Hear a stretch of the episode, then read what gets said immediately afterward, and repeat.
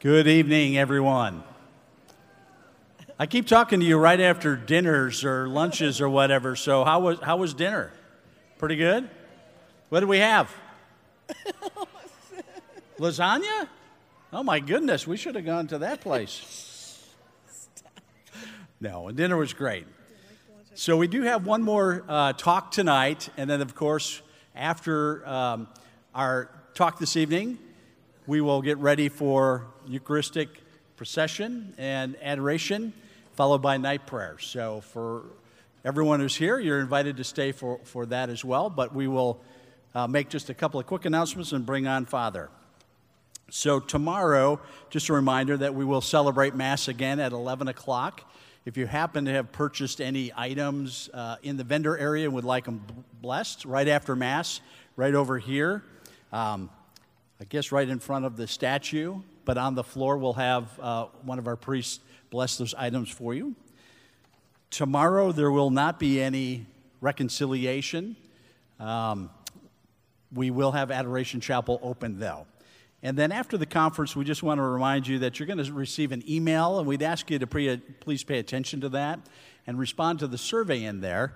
We use that survey information that comes back to help make the conference better every year, and we do read every single one of the uh, replies. Whether you have something great to say or something critical to say, all of that information is very valuable, and we appreciate your t- taking time to fill that out. And then, just one last announcement is the 24th annual conference is scheduled for next August 2nd through the 4th, 2024. Hard to believe that's 2024. And we do hope you'll consider coming back next year. Just a question for you How many have been to the conference more than 10 years? Raise your hand. How about 15? Keep your hands up if it's 15. 20? How about all 23? All right. I did say 15. First time. First time. Amy wants to know how many first timers. This is your first. Those are the people that need to be. All right. Thank you for coming. We appreciate it. So now we have the privilege to welcome an individual whose life's work seeks to eliminate a, a- The say- intricate. Illuminate the intricate. illuminate the intricate connections between faith and reason, science and religion. Hailing from the beautiful city of Honolulu, he took the path less traveled and became a Jesuit priest. Presently, he is the president of the Spitzer Magis Institute of Reason and Faith, an institution dedicated to highlighting the symbiosis between modern physics, philosophy, and the profound lessons of the New Testament. But his work does not stop there. He also presides as the president, master of ceremonies, and speaker at the Napa Institute, an organization with a goal of empowering Catholic leaders to renew the church and transform the culture. Let's put our hands together and welcome Father Robert Spitzer to the Midwest Fab Conference. Thank you.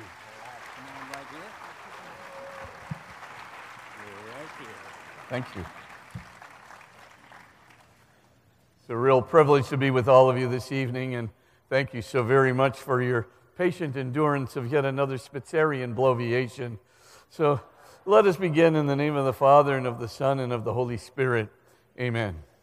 Heavenly Father, we know our gentle and loving Mother who is with us always. We know too how much she cares for us, how much she protects and guides us along with your Holy Spirit. We ask you tonight that you give us also a sense, an enhanced sense, through science and through the scientific investigation of the wonderful miracles she has been graced uh, to perform in our midst, to give that sense of presence and a new sense of her cosmological significance, her love and her gentleness, all combined into that which raised your Son. We ask all of these things through Jesus our Lord. Amen. And Mary, seat of wisdom, pray for us. name of the Father, and of the Son, and of the Holy Spirit. Amen. I'm just going to concentrate tonight on uh, two um, areas where science has really touched upon um, the investigation of um, uh, Mary's uh, presence in our midst. One of the, um, the um, uh, apparitions would be Guadalupe, the second one uh, would be Fatima. Uh, Lourdes is a huge phenomenon, and in 45 minutes, there's no possible way of dealing with that. So I'm going to start tonight with the uh, Guadalupe apparition very quickly and then move to the scientific, uh, inexplicable aspects of the tilma of Guadalupe, and then um, I'll come back to it uh, toward the end of my talk. But um, I think most of you know the Guadalupe story very well. the brief summary is that uh, uh, on uh, December the 9th, um, that would be in the Julian calendar, December the 19th in the Gregorian calendar, um, uh, in 1531, um, Our Lady appeared to Juan Diego. Uh, she asked that a church be built on the top of Tepeyac Hill and um, to go ahead and talk with, Arch, uh, with uh, Bishop Zumarraga about this. And of course, Juan Diego um, says, How am I going to do that? She just says, It'll be okay, just go ahead and do it. So off he goes. And um, as he is, um, uh, he goes there, and the, the, of course, the bishop doesn't really believe that he saw the Blessed Virgin Mary or anything of the kind. So he sends, uh, sends him off. Then he goes back, you know, toward Tepeyac Hill, and Our Lady approaches him again on the 10th of December in the Julian calendar, and she says, you know, uh, you got to go back there and insist. So he does the very thing, and um, the bishop finally says, okay, send me a sign, a real supernatural sign uh, that it is really her. so, excuse me. So off he goes again, and, uh, and he meets the Blessed Virgin Mary. And um, she tells him, Okay, I'm, um, you come back tomorrow and I'll give you the sign. And then on the, um, the following day, um, he's trying to get over to, uh, uh, you know, he was going to go over to Tepeyac Hill, but his uncle Bernardo got, uh, was very, very ill and on the brink of death. He wanted to get a priest, so he tries to avoid Our Lady and go around her on, around Tepeyac Hill, but ah, she figures him out and uh, says, uh, you know, Juanito, uh, why are you doing this? I, I, do you not know I'm your mother and I am here? And of course he goes, okay, uh, what, what do I do? And, and she says, she's going to be just fine. Now, you know, tomorrow you got to go up to that hill, December 12th, and we all know the rest of the story. What happens is he uh, finds the Castilian roses there in the middle of the winter. He brings the Castilian roses in his tilma. He then unfurls the tilma in front of uh, Bishop Zumarraga and his contingent there. And there, emblazoned on the front of the tilma, is this beautiful uh, image of Our Lady of Guadalupe today, the, the very image that stands uh, in the church as we know it. Now, um, it has undergone um, considerable scientific investigation. I'm just going to go through um, uh, some of the more important um, uh, dimensions uh, of that scientific investigation, but I think you will see in it nine scientifically inexplicable dimensions that really should get people thinking. Uh, even you know, young skeptics, even the most scientifically inclined people, to think there's something very, very strange going on here this is really beyond uh, you know, the possibilities of nature. So, number one, what's the, uh, the, the first area? These are well known facts that have been established for several decades. Number one, the agave cactus fiber that was used to weave the tilma. The agave fact, uh, cactus normally lasts about 30 years. At the outside, perhaps 40 years.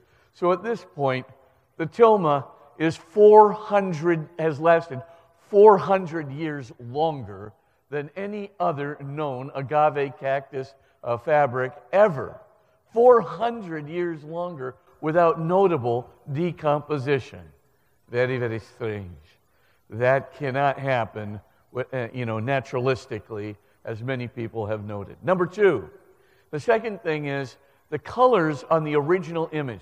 Now, note that the, uh, the colors on the image of the tilma the, of the Blessed Virgin those uh, are the original, um, that's the original image. But then later, like rays were added coming out of uh, the Virgin's um, you know, uh, head area, and of course the angels are, are underneath the, um, uh, you know, holding up, uh, you know, the, the moon uh, on which she's standing, etc. So there are several things that, that were added to the tilma later. The, the important thing to note is that when those things were added, the paint that was used today is flaking, it's fading, right? It's smearing. Nothing like that happened with the original image. The original image is exactly as precise, exactly the same color, the same brightness of the, of the colors as it was in 1531. Unbelievable, naturalistically, definitely a head scratcher. Number three, the, the third thing is there is no uh, um, known natural, the, the, colors on the, on the uh, actual image of Our Lady of Guadalupe are uh, not any known natural pigment. And in 1531, there weren't any synthetic pigments. So, what is it? What, what are these colors? Where did they come from? What constitutes them uh, to, to, the exact degree and their capability of maintaining uh, their brightness, their luster uh, to this very day without any kind of fading or any kind of flecking or any kind of um, uh, fragmentation or decomposition in the colors? We do not know. It is simply, again, beyond natural explanation. Now, I think uh, many of you who've taken an art class know how important it is to size a canvas, right? So you stretch out that canvas, and then you put on a chemical on top of that to make sure it remains perfectly flat. Otherwise, if you've ever tried to uh, paint a, a, really precise picture on a rumpled canvas or uh, you know a, a, rumpled cloth, you know it, it just comes out uh, uh, in horrific fashion.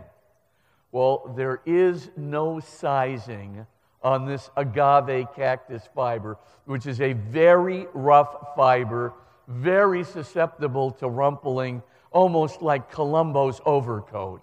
It is very, very, you know, difficult. And yet, if you notice, there's no sizing there, no stretching. That's the first thing. Yet the image is as precise as it could possibly be.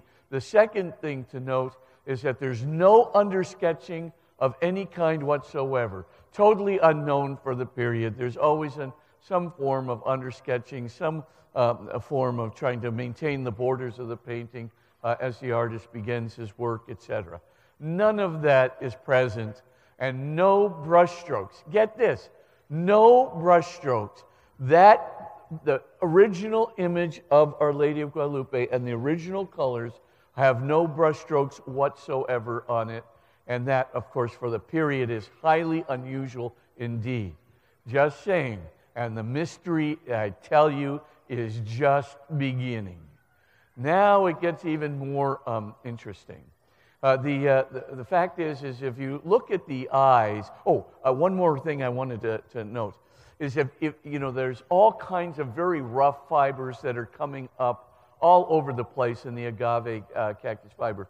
And, and um, what the, the painting shows is that those big, thick, rougher fibers are integrated into the lips of the Blessed Virgin Mary, giving her lips a fullness that they would not ordinarily have. What's so weird is it looks like, you know, in order to make use of that agave cactus fiber, you'd almost have to paint the whole image around it to get it to amplify the, the Virgin's, or, you know, the rough fibers are used to amplify the depth in the Blessed Virgin's eyes.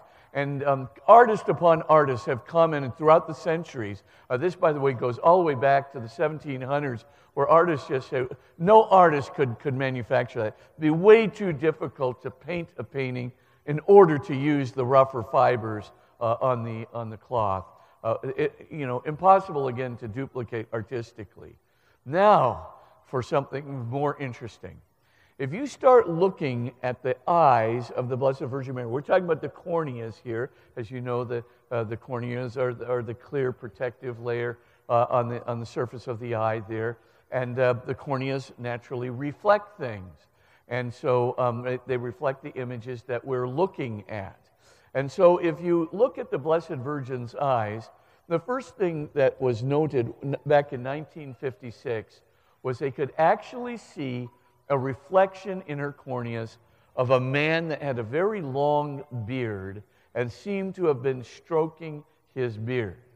And so they could see that very clearly. And then, um, uh, come around uh, 1976, I believe it was, um, you know, before uh, Tönsmann had done his amplification work, uh, what they noticed is that the uh, uh, Sanson-Purkinje effect, uh, the triple reflection, was on the eyes. Get this on both eyes, the left eye and the right eye, you see a, the typical triple reflection that anyone would see on the eyes of a person if you were looking uh, at that person, um, you know, with a, maybe a magnifying glass. But you wouldn't even need that. All you'd need is, uh, you know, some pretty precise uh, ability to look at the corneas of the eyes. And what you see on the, on the, on the, um, uh, toward the inner part of the eye, toward the nose, you will see two um, reflections that are right side up. And then as you move out to the corner of the eye, you will see a, an upside down um, reflection on the cornea of the same image. And that's called the Sanson uh, Purkinje triple reflection. Now, that reflection is there of the man with the long beard that seems to be stroking long beard. You can see that uh, triple reflection with the naked eye. Um, and if you want, you can use you know, um, uh, some form of magnification to see it uh, more clearly. But it is there, it is clear in both the left eye and the right eye. Now, come on, 1531. Who ever heard of the Sanson Purkinje? Who, who in this room knows? Who, wait a second, ophthalmologist can't respond. But who has ever heard of the Sanson Purkinje effect, uh, the triple reflection, and actually taken note of this uh, previously? I mean, you'd have to be so microscopic uh, in your ability to, to, uh, uh to, to part this onto a canvas, right? I mean, how, how would you possibly do this with the, the brush strokes uh, in 1531? Not even remotely possible. Well, then um, we come, I'm just going to talk about four more advancements that, that have taken place since that time. Uh, there's a, a, a Dr. Uh, Raphael uh, uh, and Lavoignet, um, he basically took an ophthalmoscope to the eyes of the Blessed Virgin. Now, you, you have to wonder why did he do it? Who knows? Maybe just plain curiosity. But what does he discover? An ophthalmoscope can actually show you uh, you know, through the focal length of the lens that's used to look. So this would be normally used by a doctor. You want to look through the pupil of the eye and try and look at what's going on in the retina or the macula or something. But you can also tell the depth of an eye by the focal length of the lens that is used. So if you've got the proper focal length to reach the retina, then you will see a reflection coming right off the retina that is very uh, obvious. However, if you don't use the right focal length, it'll just turn up dark. So you won't see anything. Now, in a normal human eye, there's depth. So you would expect that when you've got a focal length of the lens that is the right depth that gets to the, to the retina, you'd expect that uh, it would show up and the, the light would come right through, um, you know, and um, uh, manifest that you're, you're at the right uh, depth. You can see what's going on down there. Now, get this the tilma was painted on a, or the tilma image is not painted. It's on a flat, opaque surface. Flat, opaque surfaces have no depth. Yet when you put that ophthalmoscope right there on the Blessed Virgin's pupil, and you then take a look and get the proper focal length lens, what happens is the light, the reflection comes right through as if it were a normal human eye. I kid you not. You explain that one to me. I mean, how would you produce that effect as an artist? How would you produce that effect with all the photographic materials that we have today? I mean, Lavoignet was just uh, dumbfounded. And yet it's been tested again and again. And the same uh, um, indications of depth in the eyes of the virgin are indicated. Now comes Dr. Jose uh, back in 1956, that's when they identified the image of, um, of the man uh, that had the long beard who was stroking his long beard. Now, uh, Tönsmann uh, got his PhD from Cornell, uh, in one of his areas was image enhancement, and he went to work for NASA uh, as a result to, to do enhanced images of planets, stars, etc. The idea um, for Aste Tönsmann, what his technique was, was to uh, do amplification by pixelating, um, you know, the, uh, uh, the photograph or the image that was taken uh, by a satellite or a telescope. So basically, you take that image and you pixelate it into very, very small little, um, you know, maybe uh, one micrometer segments. And then you take a light reading, uh, a light reflection reading for each of those little pixelated uh, segments. And then what he did was he blew it up 2,500 times. Then he used computer tools to eliminate some of the noise, right? So this agave fiber has some regular no- noise and some irregular noise. You can just eliminate that uh, by various computer programs.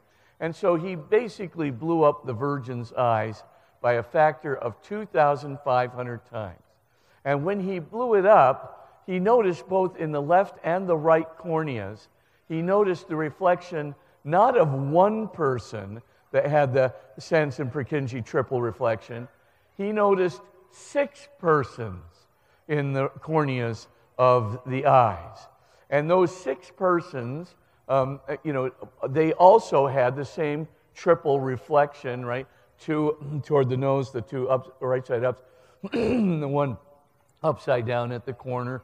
And so you can see this, um, you know, very clearly in the uh, 2,500 times enhanced image. Who are the six people that uh, you can see there? And um, Larry's just going to put on this image, and um, it's, it's what it is is a, a Aste Tönsmann, he, he basically made it correlate the left and the right images. So it's just transferring over so you can see, uh, and I'll talk about this in a moment, you can see how the images work uh, when, you, when the left and the right come together. You can very clearly see six figures. You see a native um, um, uh, sitting down, um, and he's on the corner. Uh, then next to him is uh, Bishop Zumarraga, uh, and he's kind of sitting on a, on a, a rather large chair, kind of almost like a presider's chair at Mass. He has a very high forehead and a beard. Then next to him is a translator uh, whispering something into his ear. And then next to him, that's Juan Diego. Now remember, this is what the this is actually how the Blessed Virgin, right? The Blessed Virgin is standing about two and a half feet off the ground.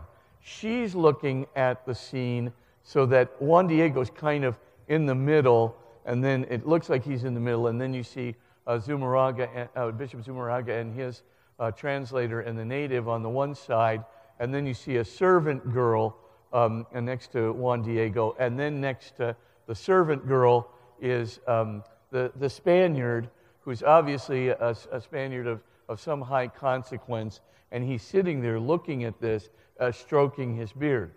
Now, um, the, uh, by the way, the, those images of Juan Diego and Bishop Zumarraga pretty much uh, resemble the portraits that were painted of them at the time. Now, um, uh, what's interesting, um, you know, is that these six uh, figures now are identifiable. The triple uh, reflection, the Sanson Purkinje triple reflection, is also there. And with the triple reflection, notice that you can't have the proper triple reflection if the Blessed Virgin's um, uh, the corneal curvature is not correct. So the artist would have had to have known the precise corneal uh, curvature to get uh, that triple reflection, and that happens to be 100% correct according to human anatomy. In 1531, give me a break. I mean, not even remark, uh, not even possible. Now, what's more interesting is that uh, Jose Tönsmann said, okay, look, if I get a complete correspondence between the left cornea and the right cornea, if that thing just superimposes and fits together, and I can still see the six images, now that's really miraculous. I mean, the precision that would be required in order to do this uh, without actually the Blessed Virgin seeing it and then replicated what she was seeing on Juan Diego's tilma, that is, you know, astronomically high against it. But what he did, and in a book uh, called The Eyes on the Tilma of Guadalupe, in that book, which is only an ebook, and the reason it's an ebook is it has tons of videos on it uh, that he has made uh, to do points of comparison between the left and the right cornea. So you, you just have to get the um, ebook, download it to your device, and then you can play it. Um, but uh, what he did was he put in all the algorithms. So he supposed that the Blessed Virgin was about uh, standing about two and a half feet up, looking at the whole scene from uh, above it, and, and she takes the vantage point right across from Juan Diego. She's two and a half feet up, and her head, you can see the, the regular tilmas, you can see how her head is angled. And then he then took the angle of the head, and she's looking down, of course, because she's raised up. And then he figured out all the algorithms to make the left curvature of, I mean, uh, the curvature of the left uh, cornea match the curvature of the right cornea when the head was tilted and slightly, I mean, slightly tilted and the body was elevated. So he puts the whole thing together, and this superimposition, which you're looking at right now, where the two images are coming together, I mean, it's like a perfect fit. It like resembles human anatomy perfectly. The triple reflection, perfectly. The curvature of the corneas uh, to match uh, human anatomy, perfectly. Now, just if you can tell me this, how in the world could, you know, anybody today replicate what's going on in the eyes of that of the Madonna? I, I do not know. I mean, I just don't think it's possible. I think it's a miracle. I think the, the longevity of the cactus fiber is, is a miracle. I think the fact that there's absolutely no fading, no flecking, no decomposition, of the coloration is scientifically inexplicable. I think the fact that this is painted precisely and perfectly on a canvas which has no undersketching, no sizing of any kind at all, is unduplicatable artistically. I think the use of the agave fibers uh, in order to uh, you know, amplify the fullness of the lips and the depth of the eyes of the Blessed Virgin is artistically unduplicatable. I think certainly having depth in the eyes of an image that's on a flat, opaque surface is definitely scientifically and naturalistically inexplicable. The six corneal images being there today is completely unduplicatable uh, as we know it today, and everything is perfect. What I think is this is a miraculous little portrayal of what went on when, uh, when Juan Diego unfurled his tilma, allowed uh, the roses to fall to the ground, the shocked look of the court of, uh, Arch, of uh, uh, Bishop Zumarraga is there, and you can see it in detail. And what you can see is how much? Uh, okay. Uh, so, uh, and so once you see, um, you know, this, you can pretty much say that this is a miraculous tilma. And she is doing this. Now, you might think, well, gosh, what does this have to do with us today? And, and when I get to the end of the, the talk, after I talk about the miracle of Fatima, there is a cosmological implication uh, of this. You can see, uh, of course, that the Blessed Virgin here, uh, she's um, uh, uh, pregnant, and there are, you know, Aztec signs of that, you know, with the purple sash and so forth that are there. But it's the uh, mantle of the Blessed Virgin and the placement of the stars on the mantle of the Blessed Virgin that really gets you. I mean, if the miraculous nature of the tilma does not get you, this will get you. I think Aste Tönsmann has done a real uh, work of love here uh, to put together those algorithms and to duplicate it so perfectly is beyond anything that can be done artistically, certainly naturalistically inexplicable, and in 1531, a flat out impossibility. I just rest the case right there. This is something to see. Let's go to the miracle of Fatima. the reason I chose it is because, like uh, uh, I'm about to talk about with Guadalupe, it has a, quad, uh, a cosmological significance. Let me just uh, quickly go through a, brief summary again. I think uh, most of you know um, that on October the 13th, 1917, uh, in the midst of World War I, um, basically, or toward the end of it, you can see that there, you know, this is uh, uh, almost a sign of hope uh, out of the blue. A little um, a peasant child, um, in Portuguese, a peasant child is tending sheep by the uh, Cova Iria there and near Fatima. I think many of you have probably made the pilgrimage to Fatima. And I just want to describe the five stages of the miracle of the sun. But before I do, uh, the Blessed Virgin Mary tells um, Lucy on three separate occasions, she basically says, Look, um, uh, and this is, oh, by the way, uh, this it was done in July, and then in August, and then in September. It would have been done on the 13th of all three months, except um, in August, um, uh, the, the authorities arrested Lucia and her two companions. So, I mean, you, look at that and you go, uh, this is really, it, it was starting to get some traction, and they wanted to stop it, the authorities did. Now, um, uh, Lucia, though, uh, she will not be daunted. She kept, keeps saying, on October um, uh, the, uh, the 13th, 1917, uh, when the sun is at its midpoint in the sky, that would normally be noon. But it wasn't going to be noon because the Portuguese had moved up their clocks so that the clocks would resemble the clocks of France where their soldiers were fighting. So they were kind of French time, two hours ahead. So they basically advanced their clocks. And so it would have been not uh, the, high, the midpoint for the sun would have been two o'clock in Portugal, same as it, um, uh, the same uh, re- reflecting the time in France. So now she predicts this on three separate occasions. And this little girl, I'm telling you, the word gets out.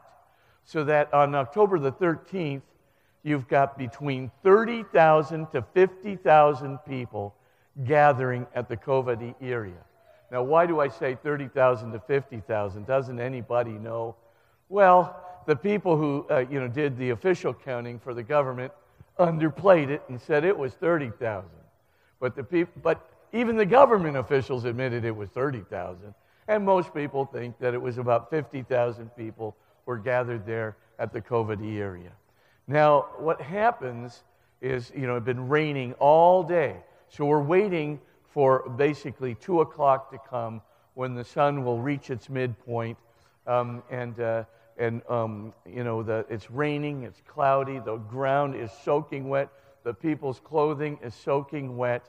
And, uh, you know, little Lucy comes out. Uh, uh, you know, a, a, little bit before, um, you know, the uh, actual miracle takes place, and she's riding on the shoulders of some big guy, and, um, you know, she's just waiting out there, and everybody's looking at her uh, standing by the altar there, and she goes, Look, the sun. Now, if you know anything about uh, retinas, and I do know quite a bit about retinas, since uh, uh, I've been progressively losing my sight in the, the, my two retinas, I have to tell you, it's really bad to look at the sun directly for a long period of time. Nothing can happen that's good. But she says, Look at the sun. And there is the sun. And it is now a very, you know, has a silver rim. Excuse me. And the silver rim, you know, starts spinning, and the, and the whole disk of the sun with the silver rim starts spinning on its own axis. And then uh, the, the sun starts dancing. So it, it, that, that meant that it's, it's kind of going, you know, like coming forward and then going back real fast. And it does this repeatedly. And um, uh, we'll, we'll talk about credibility in just a moment and what happened. But in that second phase, you get the dancing of the sun there. And then all of a sudden, the dancing stops and the sun again starts rotating on its own axis, this time shooting out a distinguished, a singular um, you know, rays of various uh, um, light frequencies. So uh, these rays are so powerful that are coming out, turning on its own axis. It's turning the whole ground and the people, you know, who are looking at it and the cars that are parked there. Everything is, you know, first turning red and then blue and then yellow as these rays go around in any particular district or the rays, an area that the rays are pointing to. So um, this goes on. Uh, by the way, the whole miracle of the sun takes place uh, in a little over 10 minutes. So as the, the thing is uh, tilting around, suddenly the sun is, uh, seems to be getting detached from its place in the sky. And as it's getting detached from its place in the sky, it comes rushing forward toward the earth. And as it rushes forward toward the Cova da Iria, everybody, st- you can look at that picture there, everybody's plummeting on the ground, kneeling, right? And what are they doing? Looking at the sun in terror because they think this is it. You know, the act of contritions that are going on. In fact, one, uh, Father Markey reports this one uh, group of ladies who was actually recounting all of their sins. And, uh, um, you know, they thought it was going to be all over, and they said they regretted it later. But anyway, the, the, the point uh, is that uh, the sun comes rushing down, um, you know, toward the Cova da Iria. And this is important. When it does so, there's a big rush of hot air in front of it. And as the rush of hot air comes, it dries the ground that has been soaked, uh, you know, uh, throughout the previous night and all morning long. All the people's clothing suddenly uh, is just dried up with this rush of, of hot air that happens. So there's a real physical effect that happens uh, with the rushing of the sun. It just couldn't be, um, you know, some kind of a, a, a you know, a visual effect, uh, or for that matter, um, uh, what we might call a public hallucination or mass hallucination. So it dries everything up, and then suddenly the sun, boom, goes right back into its place in the sky. Now, you might say, well, was it really a solar phenomena? Nope. It was not a solar phenomenon because all the observatories in the whole area there never report anything strange like the sun coming and approaching or going back or anything. It's restricted just to the area of the Cova da Iria. So, of course, most of the physicists and astrophysicists who have examined the data, including the great priest, uh, Father Stanley Jaki, um, who has written an excellent scientific account uh, in his book, this, um, uh, God and the Sun at Fatima, um, uh, which I'll talk about in just a moment, um, his theories. Um, how, much, how many minutes? Again. Okay. Um, uh, they say it has to be an atmospheric phenomenon. So, in other words, there's something in the atmosphere. Well, like what? What's in the atmosphere uh, above the, the area? It has to be a huge lens. So, let's just say it's a lens somewhere around a half a mile uh, in diameter. Um, and uh, I think it's a miraculous lens myself. Uh, that you know somehow the, the Blessed Virgin has orchestrated this thing uh, to be there, but it's ref- refracting uh, the sun's uh, rays, and in that ref- refracted that lens, it is you know curved and it is got um, oblique parts of it which cause right, the, the, the rays to be coming out in separate units of red and blue, and then the silver rim, and, and, uh, you know, and then, of course, the effect. That lens actually has to then move from, you know, maybe about, uh, uh, you know, 13, 15 miles from the Cova da Iria and has to come within, you know, a, a quarter mile of the Cova da Iria to give rise to the effect and the rush of hot air because now that the sun's um, uh, rays are being refracted through the lens. And of course, that's the hot air that's drying the ground and the people's clothes. And then the, the, the uh, uh, lens goes back uh, uh, to uh, its place 13, 15 miles from the cova. Now, let's take a look at, you know, um, first of all, let's say this. If this really happened, this has all the makings of a miracle of cosmic proportions. So this thing is really something. It's not just any old miracle. Now, what Jaki says, um, in, well, first of all, you know, it's up to a scientist to find a natural explanation for everything that a natural explanation can be found for. So let's just go through and look at the explanations.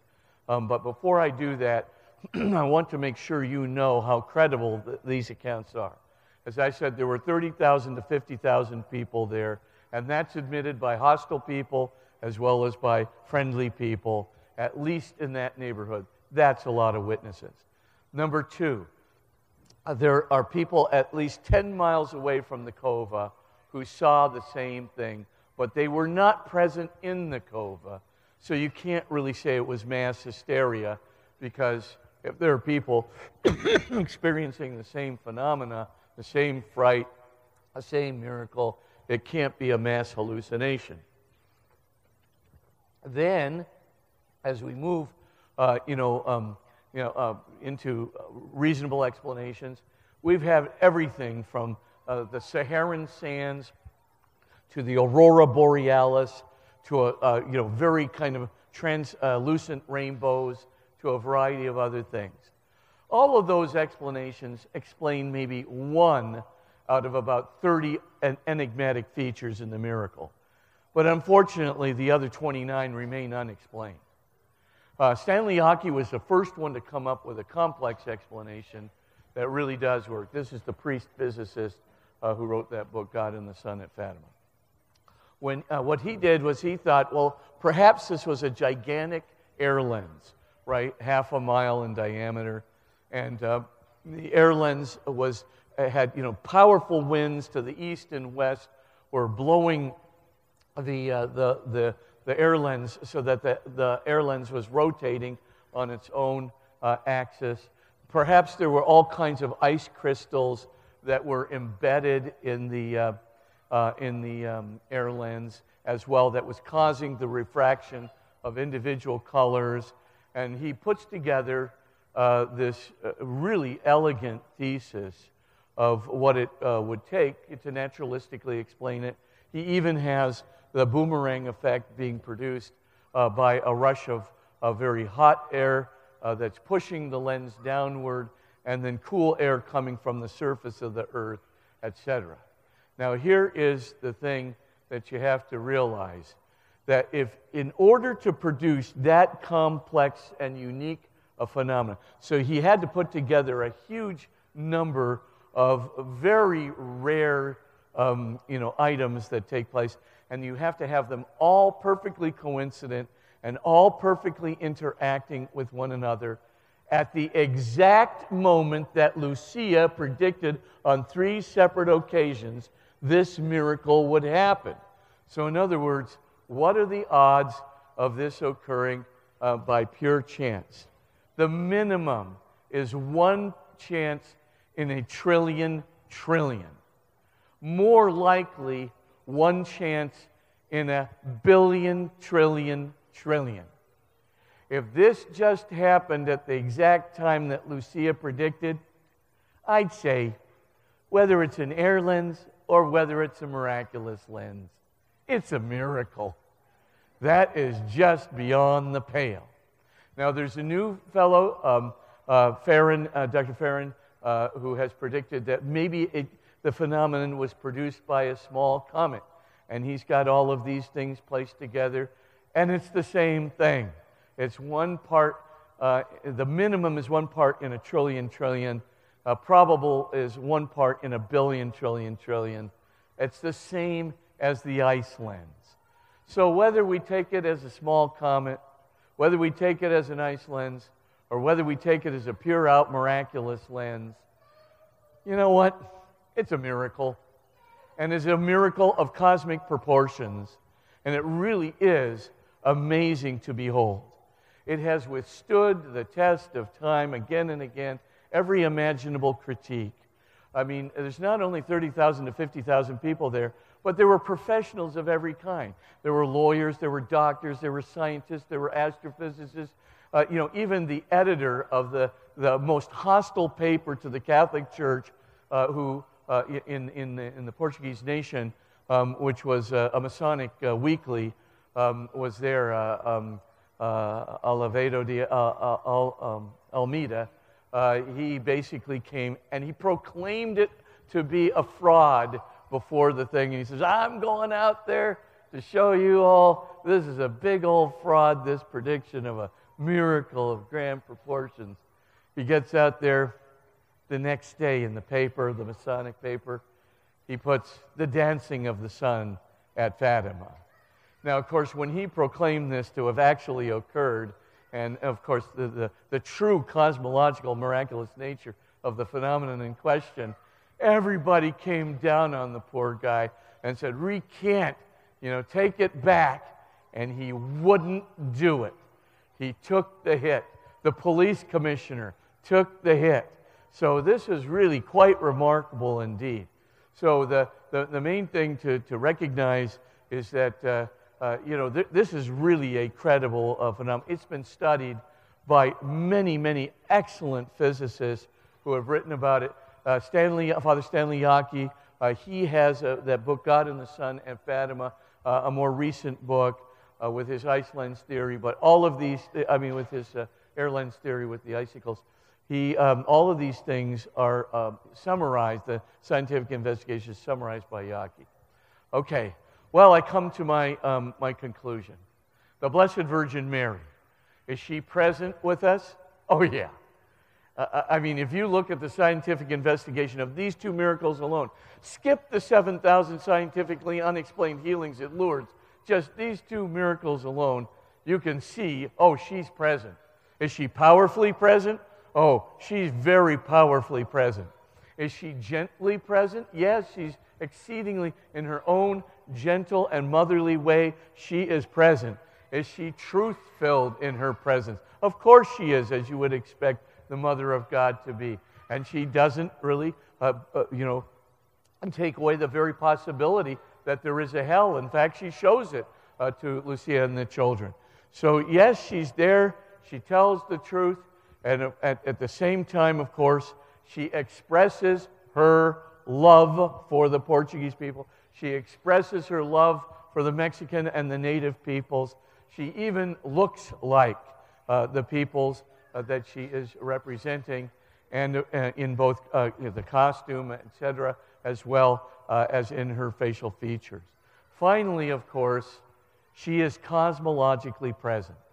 Now, I think that cosmological, right? Mary, you look at Mary and her glorification, and what could be better than this cosmological manifestation of her glory uh, with uh, her Son in heaven? Her glory uh, represented in the midst of all of her gentleness and all of her love and all of her affection for these children. And for, uh, you know, she calls Juan Diego Juanito, you know, this affectionate name, right? If you look at this, it's very clear that the, she's this mixture of all of them. But let's go back to the, the mantle and the stars on the mantle of, of the Blessed Virgin. A whole bunch of astronomers over at the Laplace Observatory at uh, uh, the um, University of uh, Mexico uh, basically took the, uh, the um, I'm going to do this in summary fashion here, took the mantle and looked at the star placement of the mantle. Um, and they were trying to figure out uh, does this correspond to the star placement of, um, you know, if you were looking up into the sky uh, from a geophysical perspective, from the perspective of the Earth looking out, does this re- uh, resemble the winter solstice? That would be um, uh, basically December uh, the 22nd was the, of, on the Gregorian calendar, the winter solstice of the Mexican sky um, that would have been seen uh, at that time. And so um, they looked at it and go, no, it, it, it doesn't. The stars are right, but they're in the wrong placement. Then one of the astronomers said, hey, wait, you just take the cardinal uh, axes, right? So, like if you're looking out in the sky and you put down an axis going, you know, a vertical axis going down there, and you put a horizontal axis going across, and uh, cardinal axis as you're looking in the sky to make sure that all the boxes, you have four equal sized boxes uh, in four quadrants around the bisection there. And then you rotated that whole thing 90 degrees. 90 degrees from what you are looking at, you would get the correct placement of the stars on the mantle of the Blessed Virgin Mary. But guess what? If you do that, you're no longer looking at the stars from a geophysical perspective, from the vantage point of the earth. You're actually translating that into the perspective of a person who's looking at those stars from beyond the cosmic vault, right? Is looking at the stars, as it were, at the edge of the universe, looking down toward this little place in Mexico, uh, Tepeyac Hill, um, from the vantage point of the outside, looking down. And I'm not kidding, there on the mantle is emblazoned what the stars look like from the. Now, as a person who's very interested in stars, I'm telling you, in 1531, they did not know this. I don't think it is some kind of a translation, uh, I mean, some kind of a, a fraud. I think there she is, our mother in all her gentleness and love and affection, her, our, truth filled as she is with the full doctrine of her son is looking down at the entire scene, as it were, represented by the stars in her mantle from the vantage point of the outer edges of the universe, looking down at our galaxy, or at least looking down from the outer edges of our galaxy down into little Tepeyac Hill, as her eyes reflect the entire image that was going on in 1531 when Juan Diego unfurled his tilma. There it is She's our cosmic mother. She is our gentle personal mother. She is the mother at once of the Son of God and the mother of the Son of Man. She truly is our mother, our efficacious mother who is entering into the economy of salvation for our benefit. She not only has the capacity to do these miracles, the capacity to do the healings at Lourdes and so many other places, but the capacity to do little miracles and great ones in our own life if we but pray for her intercession. And if she has that cosmic power, I assure you, she stands between you and Satan, and just as much as her son, because her son has shared that power with her, because that's the way we are built. We're built into family, and we are, uh, you know, connected to family. And of course, our, her, her son did not uh, want her uh, to be completely alone on the stage. He wanted to share this with his mother. He wanted to share his family with us.